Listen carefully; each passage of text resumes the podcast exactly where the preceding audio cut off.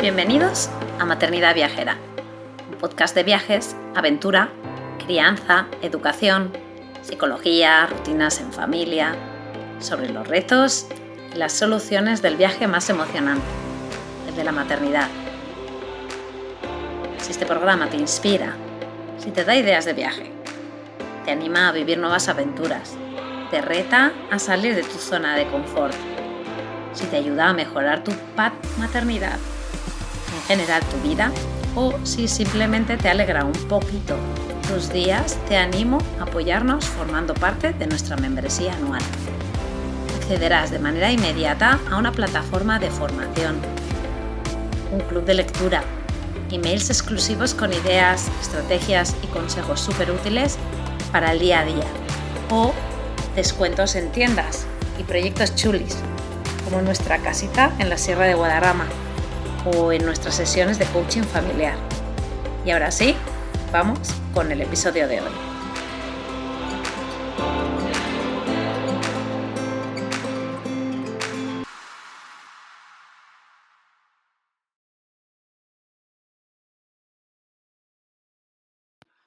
Hola, hola, somos María, Lirta y Aleix de Chilton Suitcase y vamos a hablaros de nuestro viaje a Dolomitas en autocaravana con niños. A través de la lectura de los artículos que publicamos en la web de Objetivo Aire Libre. Este artículo no pretende ser un listado de los mejores sitios a los que ir en Dolomitas, ni siquiera pretende mostrar las mejores actividades que hacer en los lugares que visitamos. No tenemos tantas pretensiones. Este artículo simplemente quiere ser un testimonio de nuestro paso por esas tierras, de los lugares bonitos que encontramos, de las malas experiencias y de todos los aprendizajes que hicimos y que ahora pueden ayudarte en la planificación de tu viaje. Nosotros fuimos a Dolomitas entre finales de julio y la primera quincena de agosto de 2022. Fuimos en una autocaravana grande, de 7 metros, y con nuestro hijo, de 7 años, y nuestra hija, de 10. ¿Y por qué te cuento esto? Pues porque las experiencias vividas y los tips que aquí detallamos están directamente relacionados con nuestra realidad. No es lo mismo ir en agosto que ir en octubre. No se gestiona igual una furgoneta camper que una autocaravana de 7 metros. No tienen las mismas necesidades nuestros hijos que los tuyos. Así que esperamos que esto te sirva de guía, pero el mejor consejo que dar para un viaje a Dolomitas o a cualquier otra parte del mundo es Lee este artículo, escucha consejos, pero luego usa esa información bajo tu propio criterio, siguiendo tu propio instinto y déjate llevar. Para empezar os diremos que Dolomitas no es precisamente un destino camper friendly. Como no hay muchos lugares donde cambiar las aguas más allá de los campings, nosotros usábamos un truquito. Cuando encontrábamos un sitio, aprovechábamos para ducharnos.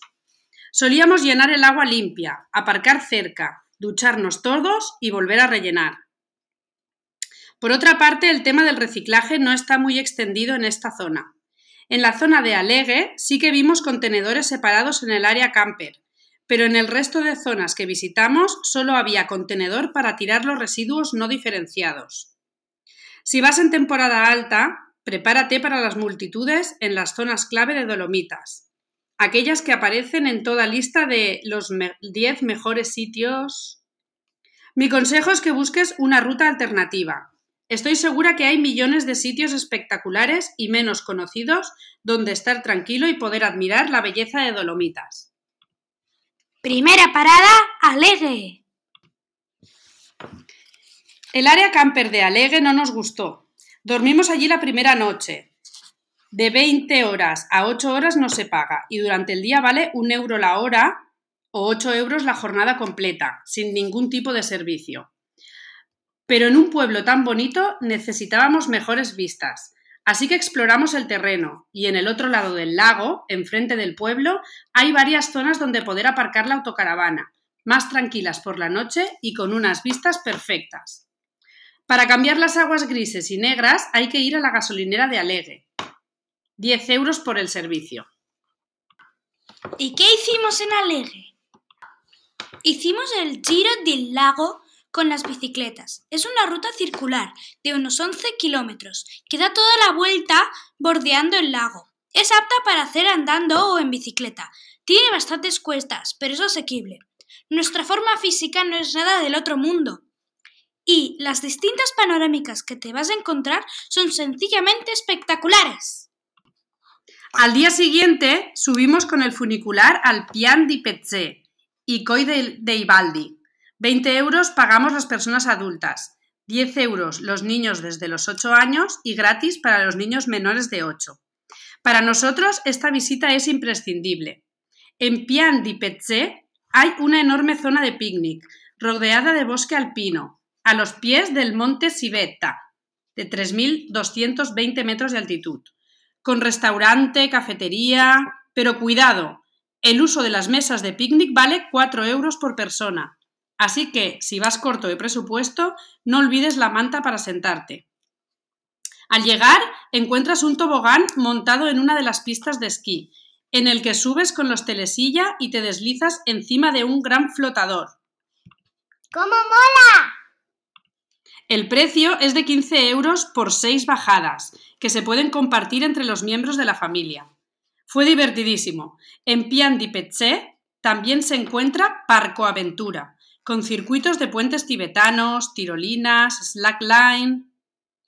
El billete del funicular puede ser sencillo, solo hasta Pian di Pezzè o combinado, para subir hasta Col de Ibaldi. Pero desde luego vale la pena subir hasta Col de Ibaldi. Desde allí, la vista de los Dolomitas es fantástica y la imponencia del Monte Pelmo, de 3.168 metros de altitud, es abrumadora. Así que pasamos el día explorando, subiendo y bajando, hicimos allí un picnic, jugamos en el bosque. El día quedó completo, pero si necesitáis más, desde Piani di Pezzè salen numerosas rutas senderistas. El tobogán, el tobogán, no te pierdas el tobogán. Sí, no te lo pierdas. Segunda parada, Caprile. Caprile está a unos 3 kilómetros de Alegue. Nada más entrar en el pueblo hay un parking público y gratuito donde se puede aparcar. Además, en Caprile hay un supermercado pequeño donde se puede hacer la compra. ¿Y qué hicimos en Caprile? Las mismas actividades comentadas en Alegue pueden realizarse con punto de partida en Caprile. Nosotros además pasamos una mañana en el parque de Caprile. ¡Qué guay! Al lado del parking y junto al arroyo.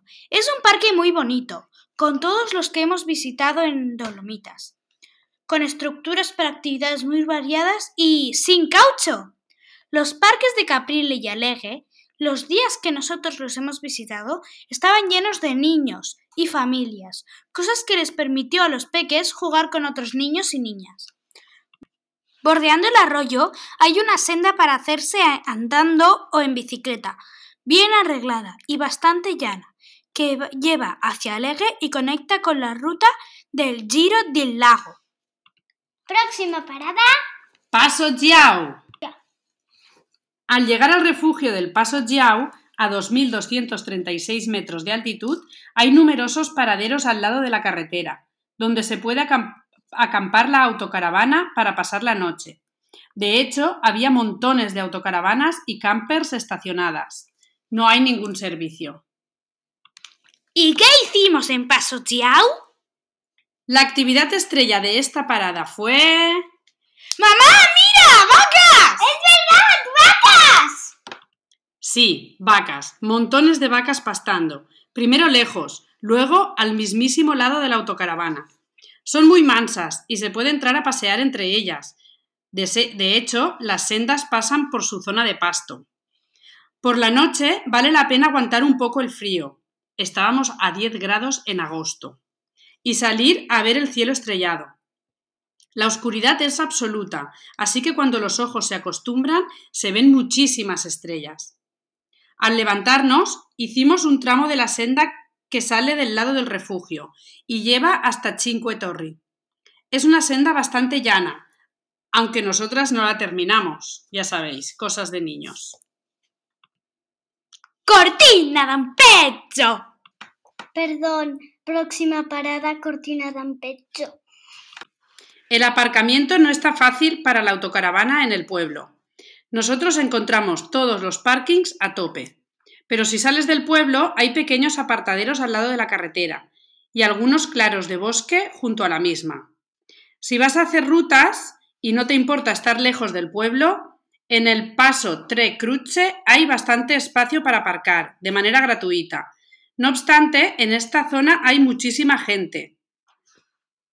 Paso Tre Cruce, Tresime di Lavadero, Misurina, así que aparcar por la mañana es prácticamente imposible. Nuestro consejo es que aparques el día antes, por la tarde, en el lugar donde hayáis pensado empezar el día a la mañana siguiente. Por la tarde se aparca bien y tú ya estarás en el lugar deseado. Para eso llevamos la casa a cuestas, ¿no?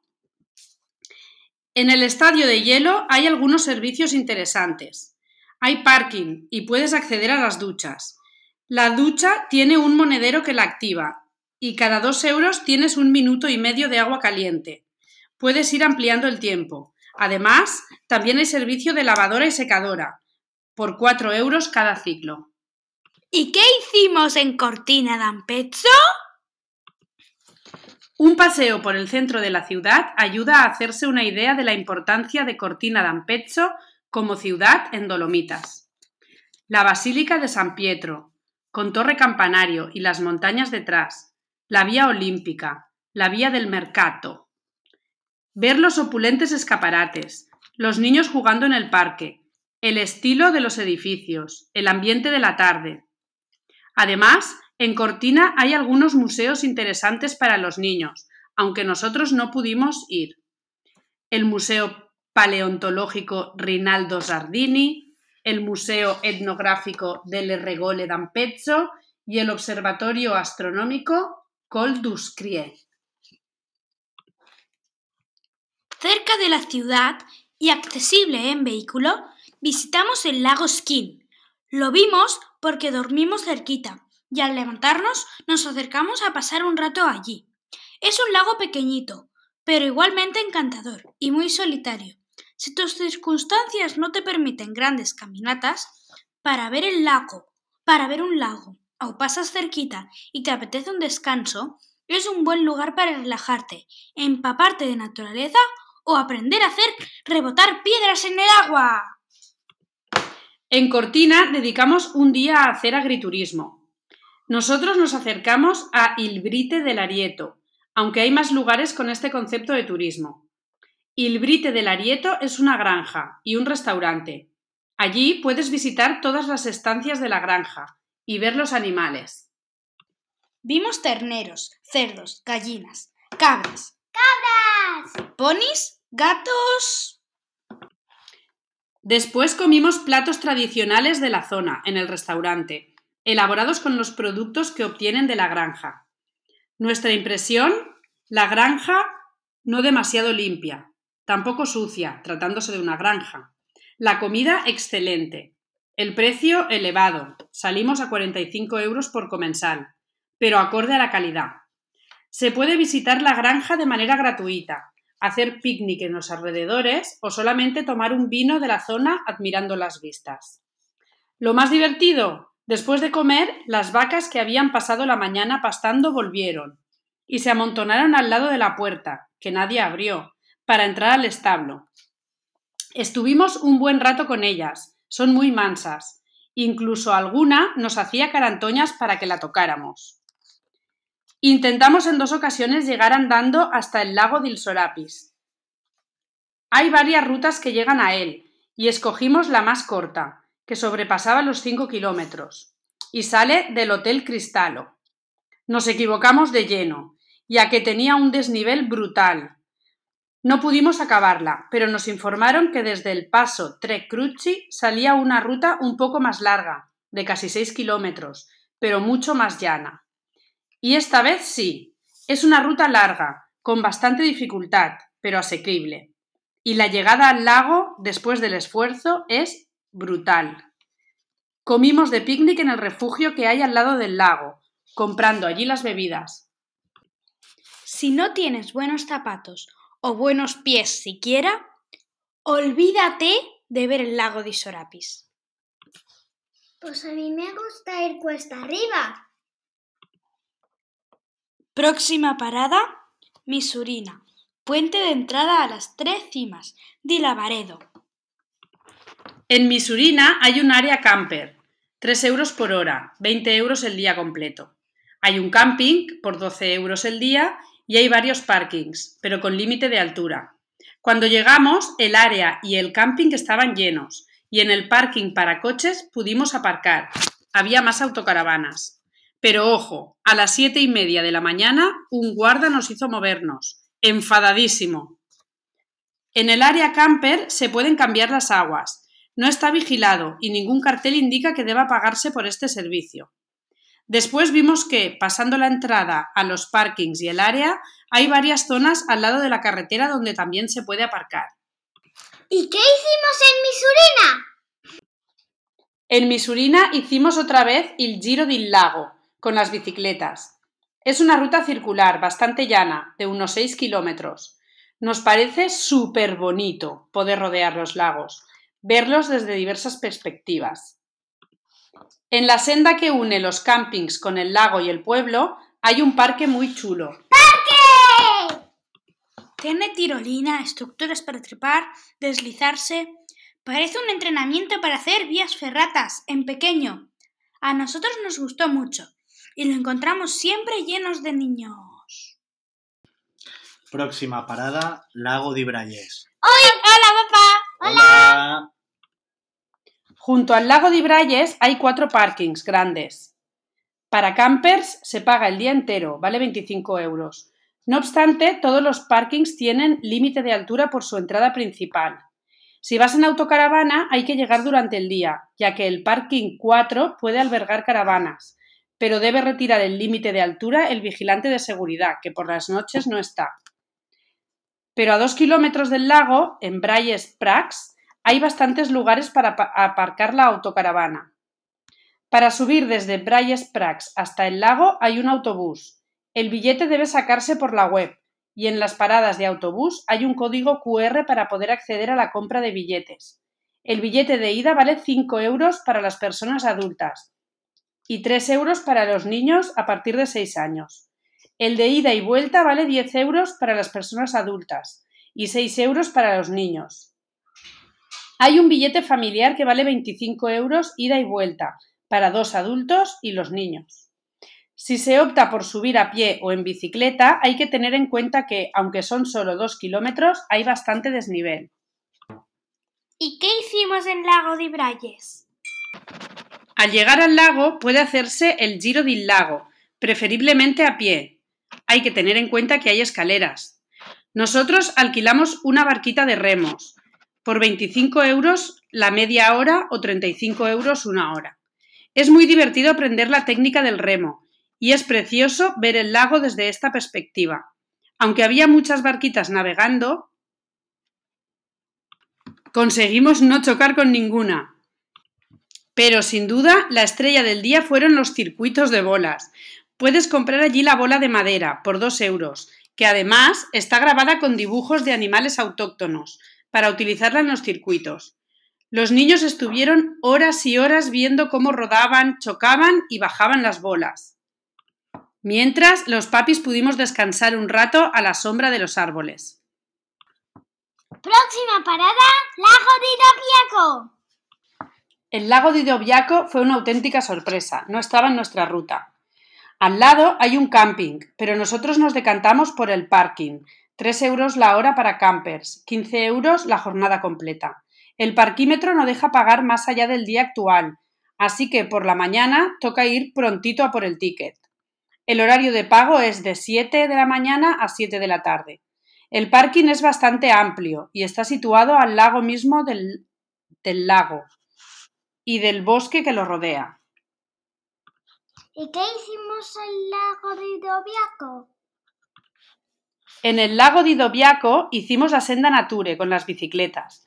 La senda Nature es una senda preciosa que bordea el lago, a modo de giro del lago. pero que está dotado de paneles donde explica el tipo de flora y fauna que habita el lago, sus ciclos reproductivos, sus hibernaciones. Hay un espacio para hacer salto de longitud y poder comparar la distancia de tu salto con los saltos que pueden dar distintos animales de la zona. Hicimos mil pruebas allí y solo llegamos a liebre. Algunos rincones de la senda son muy bonitos, con puentes de madera, espacio donde acercarse al arroyo que alimenta el lago. Próxima parada. Los pasos de montaña.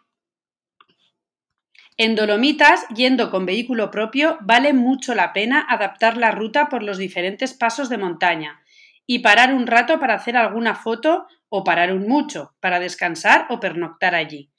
Para mí, una de las cosas más bonitas que ver allí. Hay varios pasos de montaña. Está el paso Jiao, del cual ya hemos hablado antes, el paso Gardena, el paso Sella, el paso Pordey, el paso di Falzarego, el paso Fedaya. Al pasar de la zona de Cortina d'Ampezzo a esta, es fácil adaptar la ruta para pasar por varios de ellos. En todos los pasos que nosotros visitamos hay espacio para aparcar la autocaravana de manera libre y de hecho en todos vimos muchas campers, aparcadas o acampadas.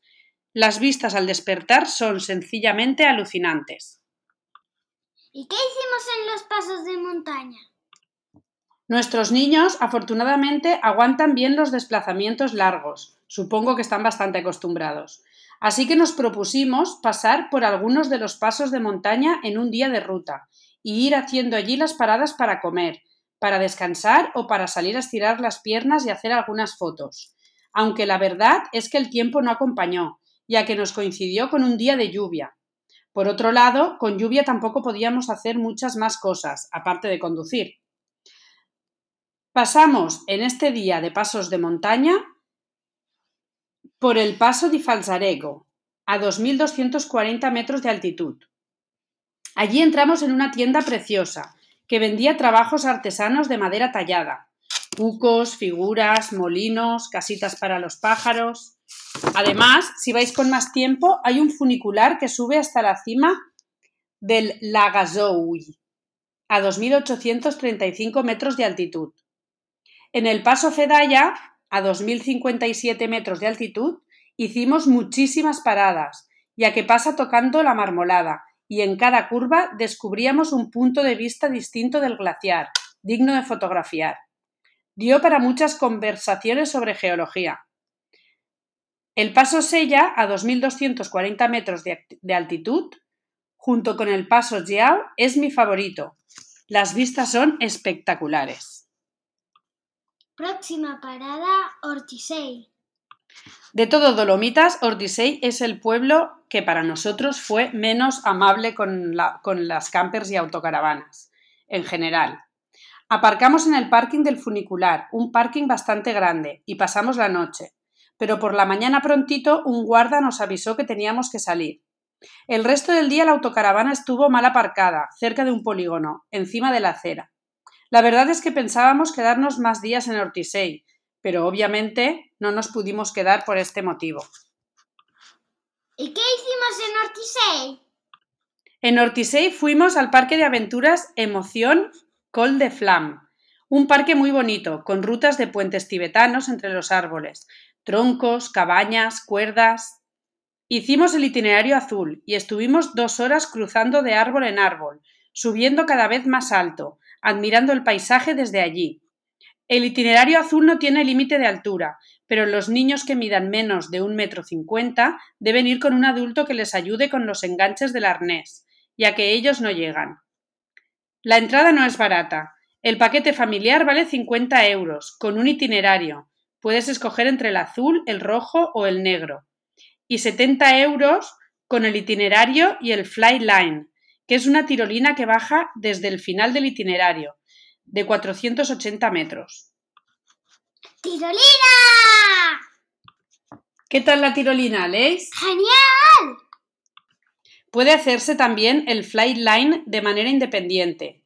El precio es de 10 euros para las personas adultas, 8 euros niños y niñas de hasta 18 años.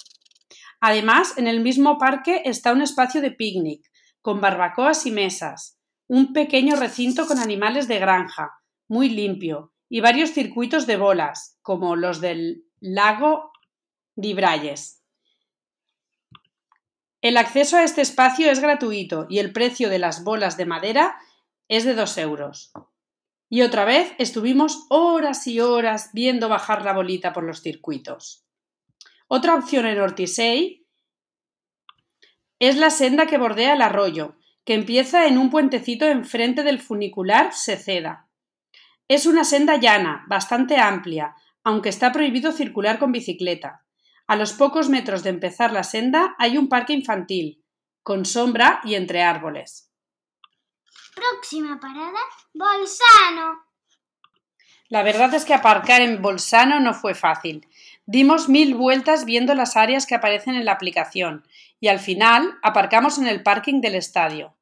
El precio es de un euro la hora, de lunes a viernes, de 8 de la mañana a 7 de la tarde, y los sábados de 8 de la mañana a 1. Las noches y el fin de semana es gratis. El parking está bien situado, justo al lado de la piscina municipal, que tiene piscina deportiva y zona de piscina de ocio. El precio del día completo es de 6 euros, pero si entras a partir de las 4 de la tarde, el precio es de mediodía y vale 4 euros. Además, hay una franja de mediodía, de 12 y media a 2 y media, cuyo precio es de 3 euros. ¿Y qué hicimos en Bolsano? La ciudad de Bolsano tiene un sistema de carriles bici brutal. De hecho, Bolsano se autodenomina la ciudad de las bicicletas. Vale mucho la pena coger la bicicleta desde el parking del estadio, donde nosotros pernoctamos, en cualquier dirección y bordear el río por el paseo. Encontramos un parque muy chulo. Creo que todos los parques que vimos en Dolomitas están muy pensados para la infancia, sin caucho y con mucha naturaleza. A última hora de la tarde estaba el parque hasta la bandera. Una visita indispensable para nosotros fue la del Museo Arqueológico del Alto Adige, donde se encuentra la momia de Otzi. Si no conoces a Otzi, ¿No conoces a Ochi? Es un hombre prehistórico, encontrado en las montañas, en el hielo, en 1991, y que tiene más de 5.000 años de antigüedad. Nosotros ya habíamos oído hablar de él en algunas charlas sobre prehistoria a las que hemos asistido, y verlo en directo fue emocionante. El museo, además, tiene audioguía para descargar en el teléfono con retos para los peques, y una zona con actividades manipulativas para crear sus propias cuerdas con hierba seca y montar un bote como el que encontraron junto a Otzi con corteza de abedul. Por último, y antes de despedirnos definitivamente de Dolomitas, dimos un paseo por el casco antiguo de la ciudad. Es muy bonito, muy animado. Apetece sentarte a tomar algo en alguna terraza y ver pasar el ajetreo de gente, o comprar un helado, o un bretzel, en uno de los muchos puestos ambulantes. Nosotros encontramos un mercado callejero, era martes, no sé si está todos los días, y aprovechamos para comprar frutas y verduras bio para la autocaravana. Y hasta aquí llega nuestra aventura por Dolomitas. Esperamos que os sea útil la información que recopilamos. Y recordad que si queréis leer los artículos completos, podéis encontrarlos en la web de Objetivo Aire Libre. Si además te interesa chafardear un poco sobre nuestros viajes, nos encontrarás en Instagram, en Child on Suitcase. Y si, además de la demás, te interesa ver cómo combinamos técnicas de escuela viva, del homeschooling y del world schooling en familia, puedes visitarnos también en Instagram en Un Gran Projecte o visitar nuestro blog www.ungranprojecte.wordpress.com. Esperamos inspirarte. Adiós. Adiós.